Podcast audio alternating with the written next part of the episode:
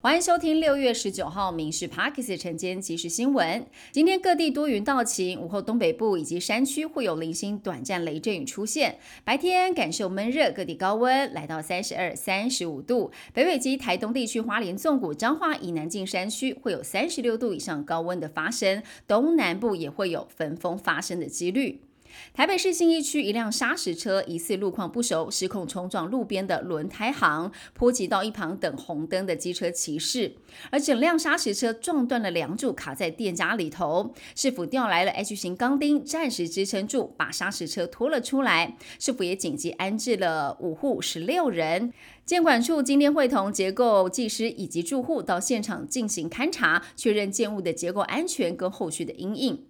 网红文化盛行，部分直播主获利可观，衍生的课税问题引发了关注。财政部委外研究指出，网红获利模式分为八大类，另外呢，也可以归类为权利金、盈利所得、其他所得等等课税。其中，直播打赏、非赠与，建议归类为其他所得课征重所税。台铁车票动涨了二十八年，连带使得副业被视为金鸡母的便当的价格，在万物齐涨之下，也不敢反映涨价的成本。而最受老饕喜爱的六十元排骨便当，卖一个就赔一个。而台铁借由限量供应来加以应应。国际消息：美国国务卿布林肯今天在北京跟中国外长秦刚会谈之后，双方都表示这次会谈坦诚而且有建设性。而双方除了同意继续对话，秦刚会到华盛顿再行会谈，似乎是少有共识。布林肯也预料将会会晤中共中央外事工作委员会办公室主任王毅，可能的话还会跟习近平来会面。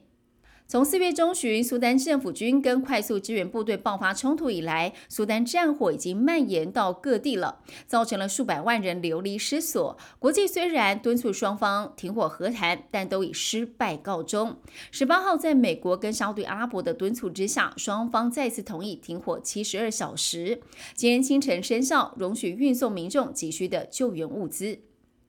我国六十五岁以上捐血者人数不多，但都相当的热血，年平均捐血次数达到了二点八五次。不过，目前六十到七十岁民众每年以及每次捐血量是有受限的，而且每年捐血前至少一次要有医师亲自来面谈。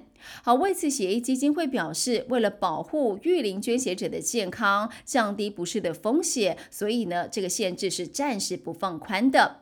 另外，很多长者罹患了慢性病，或者是有贫血，捐血之前还是要由医师来评估。在哥伦比亚举行的射箭世界杯美德英战，十八号举行了男子反曲弓团体金牌战。台湾男团面对韩国近乎完美的表现，以三局零比六的积分落败，拿下银牌。至于混双，则是击败了印度，夺得了铜牌。以上是由民事新闻部制作，感谢您收听。更多新闻内容锁定下午五点半《民事 Parkes 晚间即时新闻》。